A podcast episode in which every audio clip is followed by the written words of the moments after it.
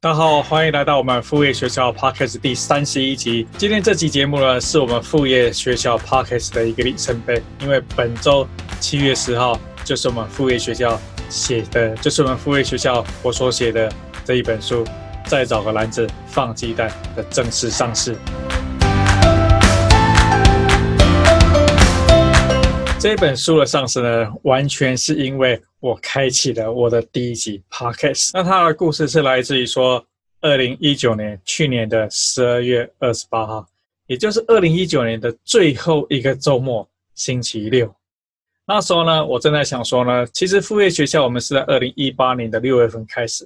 然后在整个副业学校的过程，不管是透过它的文字网站，或是它的 YouTube 呢，我都会一直鼓励我的读者们。我的观众们说，当你有了副业的想法之后呢，你就要去执行。执行过程当中一定会充满困难，而且很可能失败，但是就是赶紧踏出第一步就对了。但其实我在二零一九年的年初呢，我就跟朋友创立了另外一个 podcast 节目，它是一个专家访谈的一个 podcast 节目呢，叫做托克学校。所以我一直想替副业学校也创自己的 podcast 节目，但是一转眼，你有没有听到我刚才讲说，二零一九年十二月二十八号那一天，我想说。这已经是二零一九年的最后一个周末了，很快的，二零一九年就要过去了。但是我一直讲，我一直鼓励大家说，有想法就赶快去执行。但是我的副业学校 Podcast 却一直都没有执行，所以我那想说，这真是一个很坏的一个范例。因此，我就想说，那就把握住最后一个周末，我赶紧把它实现吧。所以我就决定说，在二零一九年十二月二十八号，就是最后一个礼拜六那一天，我就录下了我的。副业学校 Podcast 的第一集，然后因为其实我已经这个一同这个算是说整个呃创办了一个托克学校一整年的节目了，所以我非常熟悉说这个 Podcast 的运作的一个流程以及如何上架，因此我就在十月二十八号呢去提交 Apple iTunes Podcast 的上架。那它上架呢，直到了二零二零年的一月一号呢，我收到 Apple 的一个邮件说，哎，恭喜你。你的 Podcast 已经上架了，所以一月一号还是在休假嘛。但是呢，到了一月四号呢，我突然收到一封 email，上面跟我讲说他是某某出版社的一个编辑，他听了我的 Podcast，他觉得这个题目呢很有卖点，他想询问我说要不要出书。所以你想想看呢，其实这个节目呢，一月一号，二零二零年一月一号才真正上线，他可以找到。但是在一月四号的时候，我就收到这封 email，所以我自己都觉得说，哈，什么？这什么东西啊？我不是才刚上线而已呢？所以我就跟这位出版社的主编呢，我们就约碰面，然后详细聊一下，说他为什么看到我的节目呢？然后因为那时候我只录了两集，就 那时候其实还真的只有两集，问我了解一下，说，哎，他是真的是透过 Podcast 来看到我们这个节目吗？然后真的为什么想要来出书？那当然，其实整个副业学校的频道呢，包含说我们 YouTube，其实是在二零一八年的六月份就开始。所以，当他在二零二零年的的一月四号，就是一月一号的这个时候呢，其实已经有超过一百多集的影片在上面。然后我们网站也是有几十篇文章在上面。所以，并不是说完全真的只有一集的节目。他看了这一集节目，一集的 Podcast，他就觉得说，哎，这个东西值得出书。他其实还是有了解说我们完完整的 YouTube。的内容，我们网站内容其实是已经相当丰富完整的，所以他觉得说，哎，这个东西是有价值，是可以出书，所以我们就约约了时间碰面，然后真的就把这个这个决定说好，那我们把它写出来。然后出版社的主编他都问我说，哎，那你可以要花多久时间去把这书的内容写出来？然后就跟他讲说，那那不如定个三个月吧。他一听也吓了一跳，他说三个月，一般作者至少要写个这个这个起码半年一年的，没想我只要三个月就要写出来。然后就跟他讲说了，其实我是一个非常非常忙碌的一个上班族，对，但是而且我还有我自己的这个一个副业学的一个频道。但是如果说你给我三个月时间，我就会想办法把三个月时间把这个文章生出来。但你如果给我半年呢，我就会在半年把它写出来。如果给我一年呢，我就一年再把它写出来。所以呢，那不如就是花三个月时间，赶紧把这个东西给交出来。所以他他也很开心，好，我们就定下说，那三个月就三月底就把东西做出来。当然就是说，那我就拖到了一月底啊，然后二月啊也没真的开始写啊，就是稍微做一些大纲啊，然后真的到三月初我才紧张起来说，哇，糟糕，这个要要截稿了。对，然后后来那个一开始用是电脑打字嘛，那后来因缘机会呢，我们就就开始用那个想说要有快速方法去输入的话呢，就找语音输入的方法了。后来后来发现说，哎，其实通过这个 iPhone 的 Siri 呢，其实跟这个 Google Document 两者结合，我用 Siri 讲到这个 Google Document 上面呢，然后在 Google Document 的电脑上面就修改了。这个大概是生产内容最快的一个方法。好，所以就很快速的，这个其实才在五个礼拜之内呢，就把十一万字的内容写出来。那当然后来又花了五个礼拜的时间去做一些编辑啊，所以编辑跟我讲说，哎，这边要修，这边要改，这边内容不，呃，跟前面有重复，吧吧之类的。然后我们就就很快的花一些时间，真的把它给编辑出来。所以他真正从写到编辑说 OK 可以。其实前后加起来就是两个月左右的一个时间，我们就全部把它做出来。是对一个出版的流程来讲是超快的一个速度。其实当我们在一月的初的时候签约的时候，其实我们没有预料到说呢，疫情会这么严重。因为那时候，因为我们那时候是一月初的时候开始决定要写嘛，所以我们那时候想说，哎，其实台湾的上班族呢，过去几年呢，其实大家觉得，哎，那个没有再加薪啊，薪水不够用啊。但是等我们真的开，等我真的开始写的时候，来一月，哎，疫情爆发，就从中国大陆开始爆发，哎，大家可能觉得一开始，哎，大家就是过年的时候看这中国大陆很严重，没想到真正我们真正在开始写的时候呢，三月份的时候，它又怎样呢？全球大爆发，所以疫情是全球大爆发，不管说是这个美国啊、欧洲啊，那时候我记得就是从这个西班牙、意大利啊，就是非常非常严重，然后整个欧洲封禁啊。哇，这个，然后整个美国也这个封封禁啊，台湾陆陆续续航班都砍掉，光和不能来啊，也不能出团。哇，三月四月份是疫情最严重的时候呢，然后我就埋手在写这一本书的内容出来，所以也真的是因缘际会，就就就是说呢，这本书本来就是要写给我，本来的写的内容就是讲说，上班是一件风险极高的事情，所以你必须开启副业，来不要把所有的鸡蛋放在同一个篮子里面。但当一但但就是说，当我在一月份我跟主编我们谈这个议题的时候呢，其实我们想法只是说，哎，大家觉得上班薪水不够用。但我们真正开始在写这书的时候呢，疫情的大爆发，其实台湾爆发的失业潮，你就知道说，可以说所有跟观光旅游相关的呢，全部打趴，就是你观光，就是你团客这个旅游团全都不能出团啊，对，然后外国观光客也都 不能进来，所以凡是跟观光相就是。你是靠国外观光客，你是带台湾的团出国的，这些全部打打打趴，然后包含说这个旅馆业啊，然后说那时候在三四月的时候，餐饮业也非常非常产业，大家都不敢去外面吃饭嘛。当然现在可能就是慢慢恢复，慢慢复苏，但是其实整个产业的影响还是很大。比如说你如果是靠国外观光客的这些这些单位啊，这些旅馆啊，或者说你在带团，还是一样非常非常惨，而且它产的年。它产的月份可能不止今年，但预计一定会到明年之后，就很可能明年一整年都还不会真正有什么样的的复苏。所以，那它对于整个台湾的产业的影响也非常的巨大。因为说台湾出口很多是到欧美嘛，那如果是欧美呢，他们也就很非常非常严重，它比严重台湾，它比台湾严重太多了。那它如果说消费不振的话呢，也很严重的影响到台湾的出口。的这些厂商，所以为什么说，譬如说宝成啊，就是做这种鞋业，台湾就全球做品牌代工鞋业，Nike 啊，那因为大家都不去这个店里面买 Nike 的球鞋，当然连带上游代工厂你也不需要去出，因为下游没有人在买，所以替台湾的很多的制造业啊产业也影影响非常非常的严重，所以这一波的影响呢，其实很很可能是应该不只是二零零八年的金融风暴。应该是会比金融风暴更严重很多倍，所以反而造成就是说，我们在写完这本书准备出版的这个时候呢，正是疫情其实是对失业率的影响啊，五星价都是一直创新高，反而很多人呢，我开始写的时候是说鸡蛋不要放在同一个篮子里面，反而现在要出版的时候呢，现在是很多人那个原本那个那个蛋都没有了。他必须要想尽想尽办法，赶紧找说有没有任何其他可以赚钱的方法。那这本书就是正逢其时，当你想破头不知道说如何去赚钱，如何去开拓另外一个收入来源的时候，这本书我相信这本书的出版呢，会在二零二零年台湾书市呢会成为一本非常棒的畅销书，因为它就是正推出非常非常及时，让很多不只是上班族，就是说。很可能你原本是上班族，你现在已经失业，你现在已经被被逼迫放五薪假，或者说同样，你如果说现在还在上班的话，你一定会有危机意识，你一定会想说，哇，看到这种，就是说这样子的全世界的这种这种金融的大海啸呢，它不会是只有这一次永远不发生。你看，每隔十年，差不多每隔十年就会来一次，所以下一次还会来，所以会让很多上班族他现在有一种危机意识，他知道说，不要再让下一次来的时候会冲击到你，所以他会去开始做准备。准备方法其实就是我们副业学校里面谈的很多内容，所以不只是假设你现在是放五星假，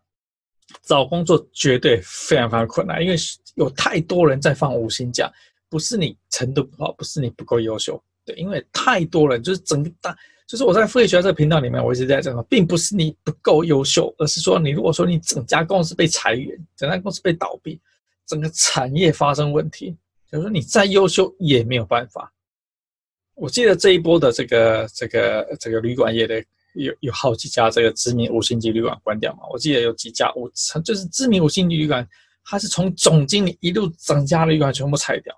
也就是说，这些这老板他已经决定说，不要再留这个这个这个五星级饭店的这个品牌这个名称存在。所以你想想，你原本是五星级饭店的总经理，你现在一样是被裁员裁掉，对，就跟最基层的员工一样，全部被裁掉。所以不是你不够努力啊，你非常非常努力啊，爬到这种总经理啊，或是做高阶主管了。但是遇到这种大型的这种经济的危机啊，仍然是整个产业链全部被拔掉。所以这一本书我们谈的，就是说呢，再找个篮子放鸡蛋，就是说呢，你原本上班的这个薪水之外呢，其实你再找另外一个篮子，再找另外一个收入来源，那就可以解决上班族你觉得说，哎，薪水老是不够用。这一本书就是为这些上班族而设计，而且不只是这一些，还有工作上班族。如果你现在真的是遇到了无薪假，你现在真的是遇到公司被裁员，其实这本书在一些程度之下呢，其实也对你有非常非常大的帮助。因为我在里面讲，虽然说他可能要花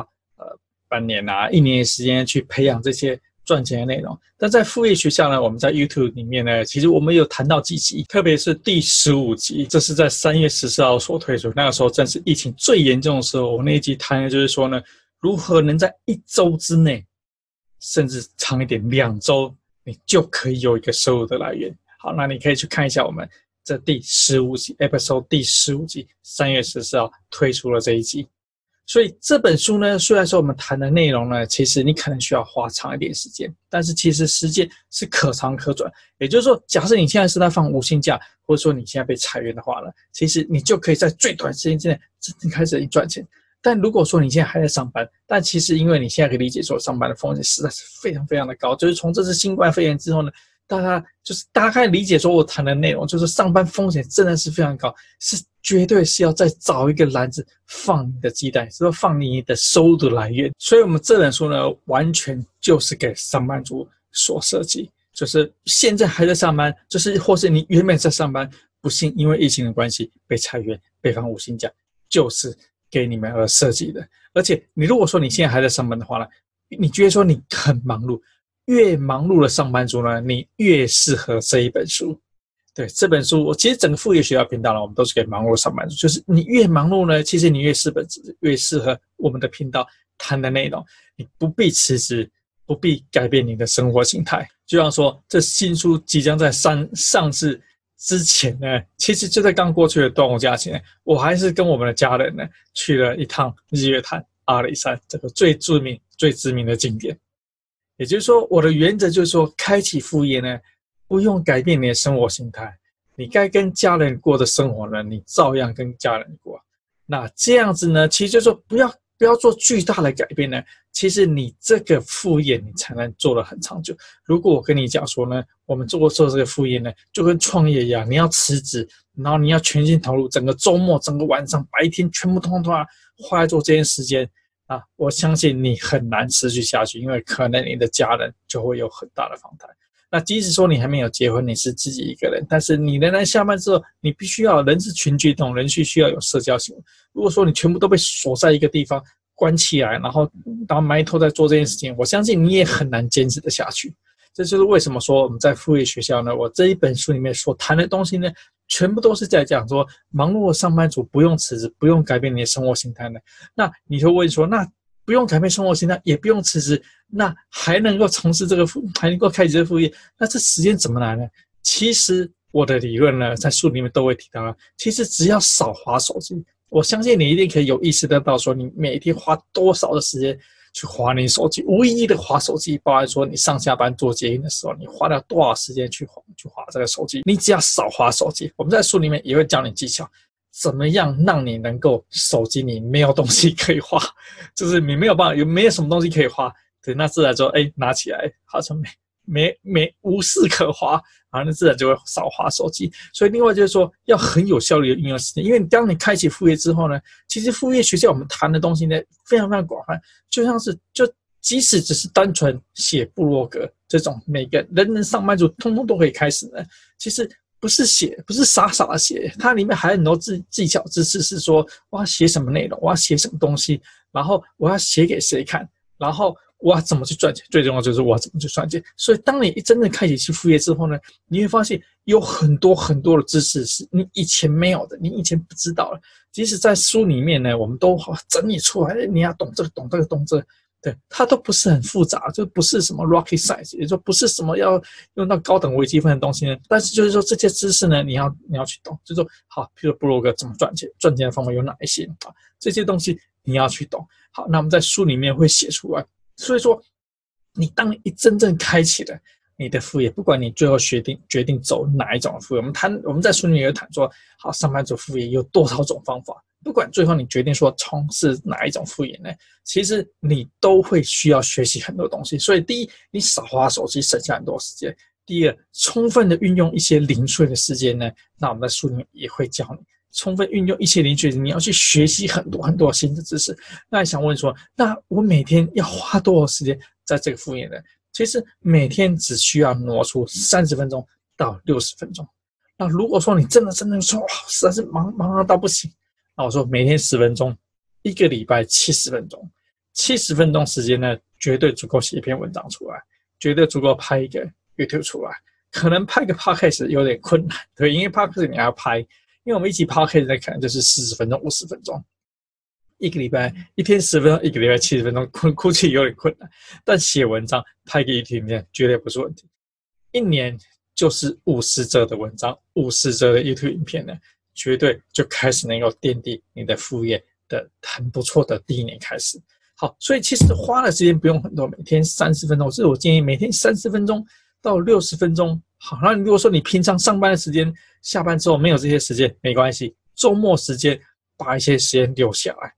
把一些在周末间哎少去看一些，就是少追剧。好，比如说，当然我我我意思就是，我一直在谈，我一直在谈的是说，副业不要改变你的生活心态。所以如果说你周末都会跟家人一起看个呃电视的节目的话，没有问题，你仍然可以跟家人一起看电视，没有没有问题。只是说你原本可能是哎，你周末时间呢？可能要看三个小时电视，好，那现在可能只是看两个小时电视，就是你把一些时间省下来，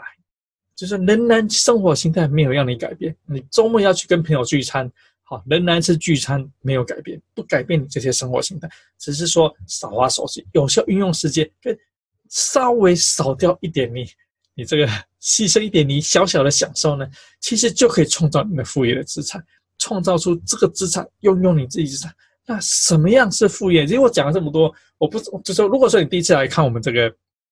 听我们的 podcast 的话，或是看我们这个 YouTube 的话呢，你可以告诉，哎，那你谈的这个副业是什么东西呢？其实副业是属于你自己的资产，而且是会增值的资产。什么是资产？资产就像房子是个资产，房子可能放了会增值，当然你说，哎，房子还是会贬值，当然有。但是我们谈的就是说，其实副业是一个会增值的资产，而且这个资产是属于你的。你的客户呢？因为你的，因为因为他因为你的你所创立的，就是因为你个人，或者说你所创立的品牌，然后他购买你的产品或是服务，什么意思呢？譬如说我自己有两个副业，好，我有两个副业，一个是我实体的产品叫做法师电波时钟，好，那它是一个能够自动对时电波时钟，是我二零零八年就创立的，创立到现在呢，其实已经二零二零已经十二年了，所以客户去买，就是过去的十二年来讲呢。其实客户会去买我这产品，他其实认的就是这个法式电波时钟，他可能还不太知道说背后是是有我王明生，我们说我所创立的这个这个品牌，但他认的就是这个法式电波时钟。我们已经买了非常非常多的这个客户呢，家庭用户啊，公司客用户啊，或是机场啊、学校啊、这个火车站啊，我们卖了非常非常多这种这种这种公司。所以说，他不但是他不知道背后是我，所以说，这是我讲的，就是说，副业呢是你创造出来的品牌，或是你提供的产品或服务，对，那客户去购买。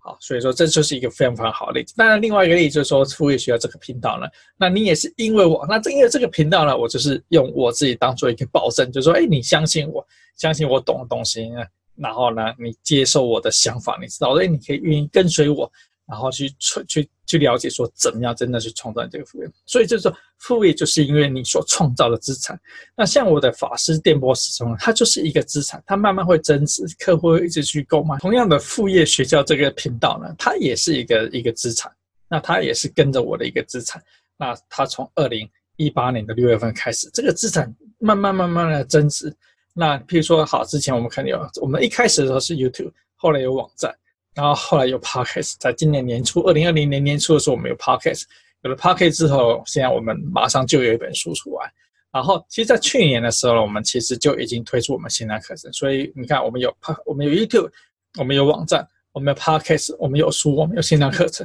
你看，这个资产是不是逐渐增加，逐渐增值？所以说，客户呢，就是这个副业，这对我来讲也是副业。所以，我的朋友们会会笑我说：“嘿，黄医生。”你的副业就是教别人怎么副业，的确是这样子。我的副业就我还是我有我的本业，但是我的副业就是教别人怎么去做副业，听起来很拗口，但其实上事实上就真的是这个样。所以如果说上班族呢，你从来没有因为因为就是你过去的收入呢，可能都是公司的薪水，那公司薪水不是因为你哦，客户客户不是因为你哦，即使你是 sales，那客户是因为哎你你跟他客户谈价这个点，可是客户并不是因为你而去买你这个产品，他是因为这家公司，对。但是如果说客户是因为我们副业需要你创造的这个资产的品牌或资产，那客户就是因为你而创造的东西，他跟你购买。所以当你第一次收到这个钱，不是因为公司的薪水的的的这收入，而是因为你真正客户因为你的东西而去购买，哇，你的感觉会超棒。即使说这收入很少很少，比如说你的薪水啊不多了，好像就三万块、三万五千块，就是一个。大学毕业工作没几年的一个一个基本收入，不是虽然不是真的，但假设你有哪一天呢，你收到一笔三百元的这个副业收入，你会觉得这三百元的收入比这三万元的收入还来得赞，因为这三万元的收入呢，老板要拿走他就拿走，他就把你 fire 掉赶走，但这三百元的收入呢，是属于你的客户认可你做出的产品或服务。而这三百元可以变成六百元，可以变成一千元，可以变成一万元，可以变成三万元，可以变成三十万元。这是属于你的资产，别人带不走，你的老板带不走，没有人会把你 fire 掉。只要你持续去投入，你花越多时间，这个资产就越增值。这个就是两者差别的地方。我们讲这个，就是我们谈的说，再造和蓝。放鸡蛋，就是让你的收入有另外一个来源，而且这个来源是属于你的，别人带不走，你的老板带不走，客户就是认同你，你做得越好，那你这个资产就越增值。每一个上班族其实都需要副业，并不会因为说你是总经理，哦，跟你是基层员工呢，总经理就不需要副业。总经理，我谈的这个概念呢，其实是鸡蛋不要放在同一个篮子里面。其实总经理放篮子才多嘞，薪水三万元的基层员工呢，他可能薪水是他唯一的收入来源，所以他的鸡蛋只放在一个篮子里面。总经理呢，其实他的收入来源呢，他其实有了薪水之外呢，他可能还会做投资，有股票啊，还有房地产。然后他还有什么什么其他的收入来源？就其实薪资越高的人呢，就是富人阶级，他的收入来源就会很分散，他会分散在好几个地方，它不会只有单一的薪水的一个收入来源。所以，我们当我讲副业呢，虽然说我们创是创造它的资产，虽然说我不太讲说让你去做股票啊，去买基金啊，但这个都是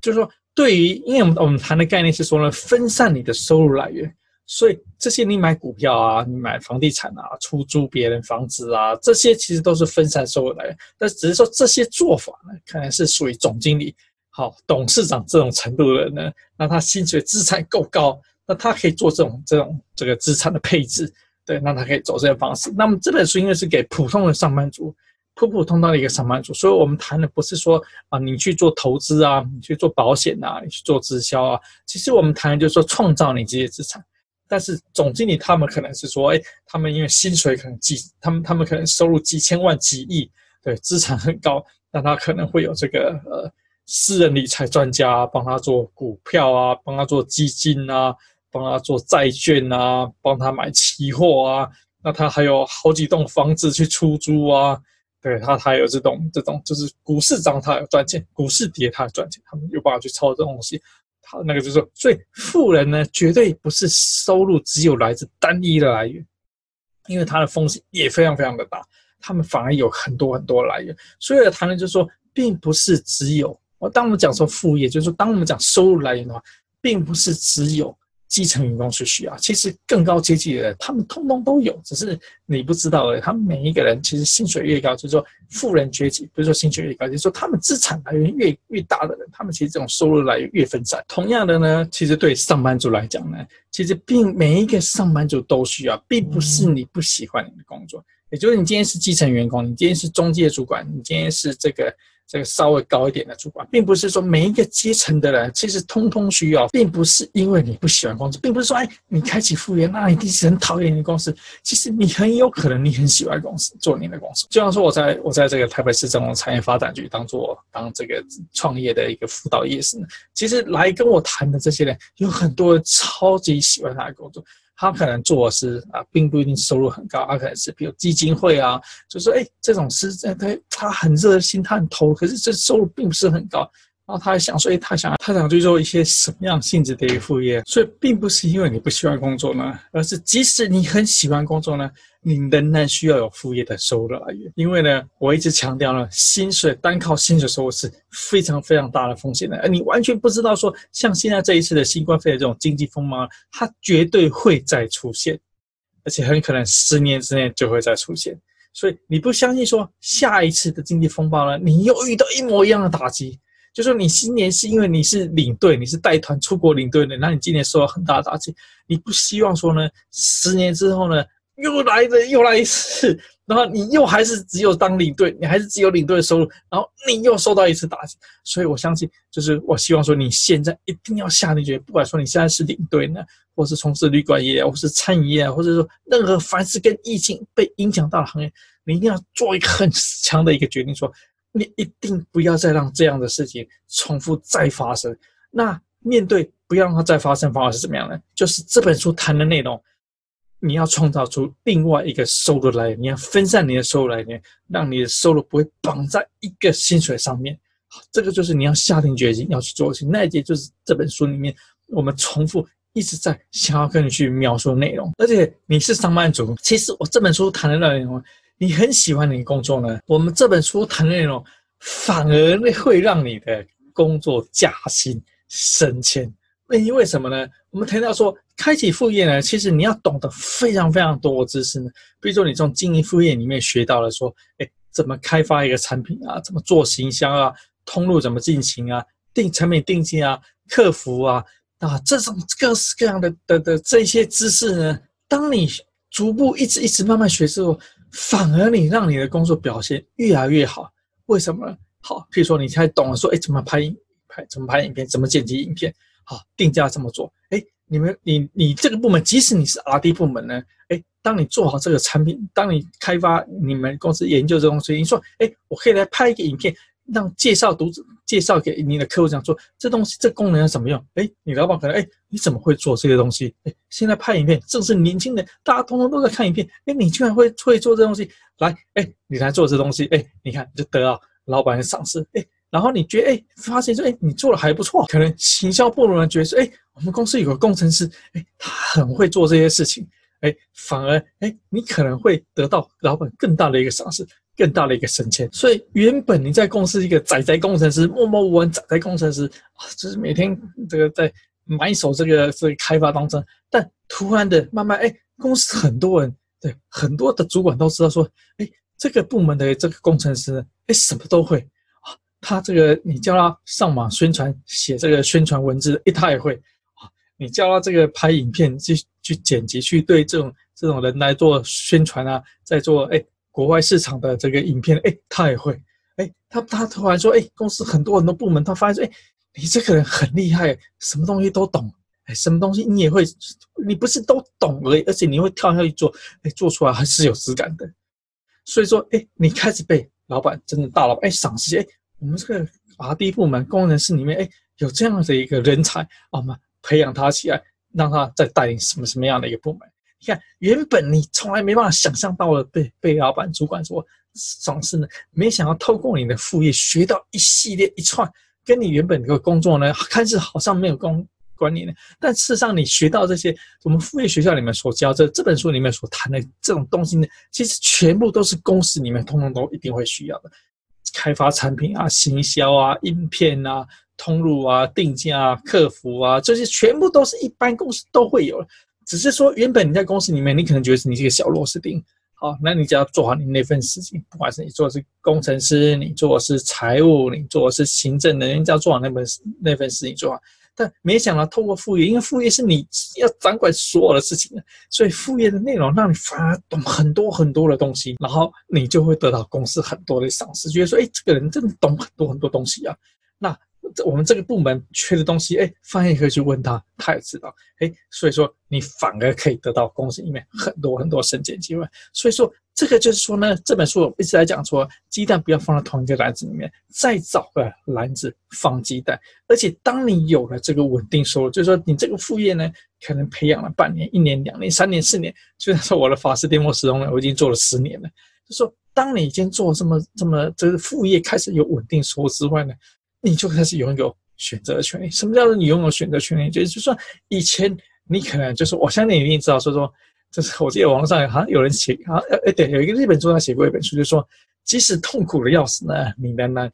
就是仍然要继续工作下去，不能辞职，因为想到说，这个家里的奶粉钱是 小孩的奶粉钱，这个房东要的房租呢，就是要靠这份收入进来。所以，即使你这收入就是你这份工作，你觉得说，哎，实在是讨厌的要死呢。就是不得不忍下来，还是要去去做这份工作。可是当你开始慢慢你有了副业的收入来源，那你有这些稳定的副业收入呢？其实你就有一个选择权利，因为这个时候呢，你的筹码更高，所以你懂的东西更多。第一，你在公司被被获得赏识，获得加薪，哎，你有一个一个很棒的一个公司的前景也看好，比以前看好很多。对。第二，因为你已经有稳定收入来源，所以你不会担心。就以前你因为为了为为了为了把住，就是也为了未来这个这个维持住这个收入，做很多委曲求全啊，对，然后工作表现可能也不好，然后也还要忍着，对。但是你现在发现，整个心胸突然开阔起来，对，就是这这工作，对，你也你有这个收入，那你可以继续留在白天的工作，那你也可以选择离开白天工作呢，全力投入对。你的副业，所以就是说，开启了你的副业的，也就是说，你拥有一把可以选择的一个权利在你手上。以前这个选择权利呢是在老板手上，老板说叫你来上班你就上班，老板说哎不要了你呢 fire 就你就被赶走。好，所以以前选择权利在老板的手中。但当你有开始有了副业之后呢，你有了副业稳定收入之后，选择的权利就在你手中，就。这个时候呢，因为你可以决定说我要继续做下去。老板真的是，就是你这工作真的是非常非常非常的不喜欢的话呢，或或非常非常非常不适合你的话，其实你就可以选择辞职。所以，我们在这本书里面呢，其实也会谈说，那你怎么样定下你的辞职时间、辞职时间表？对，要花多久时间？然后你要有多少收？就是辞职不是就是要说辞。就是不是这样子的，就是你一定要有计划，就是还有，那我们收入现在副业收入是多少？然后我的每个月的开销会是多少？然后我的副业收入应该要涨，应该慢慢多培养到什么样的程度呢？然后我我本身的这个基本的开销，它是基本开销，就是应付基础的生活，没有什么太多。哎，每次每那个餐餐就是每天呃每个周末都去外面吃馆子，看电影。那个暑假还要来个全家欧洲旅行啊！现在比较不会欧洲旅行，因为疫情的关系。意思是说不会有这样子的一个一个生活形态，而是说回到基础的这个生活的话呢，你需要花多少钱？譬如说我们副业学校里面的的的这个的脸书的社团里面，其实也有一些是妈妈，也就是说妈妈其实都希望说能够在能够小孩子刚出生这前几年，就是小时候呢，小朋友在小时候的时候呢，希望说多陪一点时，就花一点时间陪他们，因为成长毕竟只有一次嘛。所以说，对妈妈来讲呢，其实你反而有更强大的意志力，想要去开启你的副业，因为你想说，我如果说能够有这样这样这样的一个副业收入来源呢，我就可以更专心的辞职在家陪陪陪小孩，陪伴小孩长大。所以他比这个爸爸呢。就更强大的这个毅力呢，因为我觉得母爱是非常非常伟大的，非常非常有有这个有决心的。所以说，如果你是上班族妈妈的话呢，你想要说，哎，你能够有副业收入的话呢，可以在家陪小孩成长的话呢，反而真的是副业，真的是绝对是可以带带你做这样事情。因为对一个妈妈来讲呢，就就算是很简单写部落格、拍一个影片啊，就说。妈妈可以聊的东西太多了，就是说从育儿的这个领域里面呢，可以聊的东西，可以赚钱机会实在是太。所以这本书再找个篮子放进来呢，其实谈的就是说，其实为什么它书名变，它书名为什么长这个样子呢？其实因为就是说这本书我一直在讲的这个主题呢，其实就是鸡蛋不要放到同一个篮子里面。那但。鸡蛋不要放在同一个篮子里面，感觉这题目有点太长了。这书名作为书名有点太长了，所以出版这这个主编呢，他我觉得他很有创意，很有想法，就说好，再找个篮子放鸡蛋。因为我们想说那个是是那个哦，书名是叫做多找个篮子放鸡蛋。我常常会搞，因为我原本原本书名是再找个篮子放鸡蛋，那现在书名叫多找个篮子放鸡蛋。我就问主编说，那为什么从再找个变成多找个？主编就说呢，我们开始我们是做副业嘛，所以并不是说把主主业辞掉，所以是多找一个篮子。那如果是再找个篮子的话，就是别人主业已经辞职，然后再去找一个篮子，还是不一样。我觉得这个主编毕竟经验比较丰富，他长期在在看这个作者啊，在这个书本啊，想这个书名啊，所以他对这个文学啊这些语文字的这个锻炼，毕竟比我强很多。哎，我觉得哎，这个很有道理。但我我也常会讲说，说哎呀，我们现在是多找个篮子放鸡蛋，所以我们整本书从头到尾讲的全部都是说呢，风险，上班族的风险实在是太高，薪水高的人呢，他其实是很分散风险，那反而是薪水低的人，他的风险很大，因为只靠上班的一个方式。所以在这本书呢，我们就会讲说，从零到一怎么样。真正开启你的副业，就上班族能做的副业有哪一些类型？那随着这本书的一个一个一个上市呢，我们也会即将在七月跟八月呢会办五场的 YouTube 直播。其实我以前没有在做 YouTube 直播，因为我做很多的的 YouTube 的录播、录影播出，但我没什么在做直播，但也没关系，反正我很熟悉这个影片，这个面对镜头，所以我们会邀请，我记得是三位的这个其他的这个这个呃。有布洛克啊，有很熟悉脸书广告的啊，然后也有很熟，也也有很熟悉这个影片拍摄，来跟我们聊一下，说对一个很普通的上班族呢，他如果要开启这方面知识的话呢，他怎么去进行？所以这本书的推出呢，我们讲说，其实在一月一号的时候呢，这个就是一月初的时候呢，那个时候还没有这样子的疫情，其实整个产业呢还是觉得说，哎，今年的经济绝对是大好。就说，但是我们仍然把觉得说，哎其实台湾的上班族，大家觉得说，低薪啊，这个二十二 K 啊，仍然觉得这本书很适合台湾的上班族来看，所以我们决定就把它出版。没想到我们真正开始写的时候，真正到现在七月份要出版的时候，现在疫情影响是这么样的严重，所以我觉得这本书真的是绝对会变成今年的一个畅销书，因为就是市面上讲创业的书非常非常多，但创业真的是。拼了命，这个辞职工作拼了命，而且失败的几率确实太高了。但是市面上讲副业的方式进行的时候，基本上是没有。而你，而就是对上班族来讲呢，他真的要辞了职拼了命去创业吗？对，被迫辞职就是被迫失业、被迫留薪那个留职停呃这个无薪假的人，也许他现在有需要。但对广大上班族呢，其实因为我自己在台北市政府的产业发展叫做创创业辅导。所以我看过太多这种创业，就是上班族然后辞职去创业，然后就是这个很痛苦的一个遭遇。当然，在媒体上面，在报章杂志上，你看到都是哇，谁谁谁在辞职去创业，哇，多成功，多成功，怎么样？但那个就是你不要看人家成功，你要看说，哎，那他背后可能有一些你完全不知道的一个一个成功的因素。那他哎，他可能他的家人哎支持他这个一千万去创业，或者说他什么什么样的，对，这这是你。你不要去看这些羡慕这些报纸上，就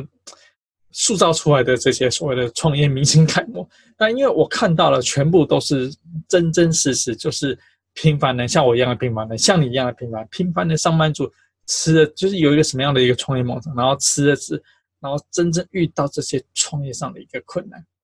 所以我才体会到说呢，其实对上班族来讲呢，你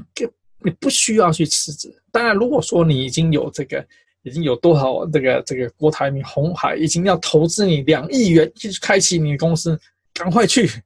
对，不要再听我这边啰嗦了，赶快去。但如果说你没有这样子的话，你只是有一个想法，你想要去做什么事情呢？其实你就是非常适合我们这一本书谈的内容，你也非常适合我们副业学校谈的内容。我们就是辛辛苦苦，我们就是实实在在，真的把这一件事情副业一边上班，然后再花很有限的下班的时间呢。把你副业这件事情给做出来，所以我相信看我们副业学校这频道，这本书是为你而写。你如果说觉得说我们在副业学校，我其实我提供大量的免费内容，有很多很多免费、免费的网站的、免费的部落格、免费的 YouTube 频道、免费的 Podcast，然后有很多很多免费啊。但你如果说想要真正了解说，哎，我把它整理起来，有系统的，这整理出来说，我究竟在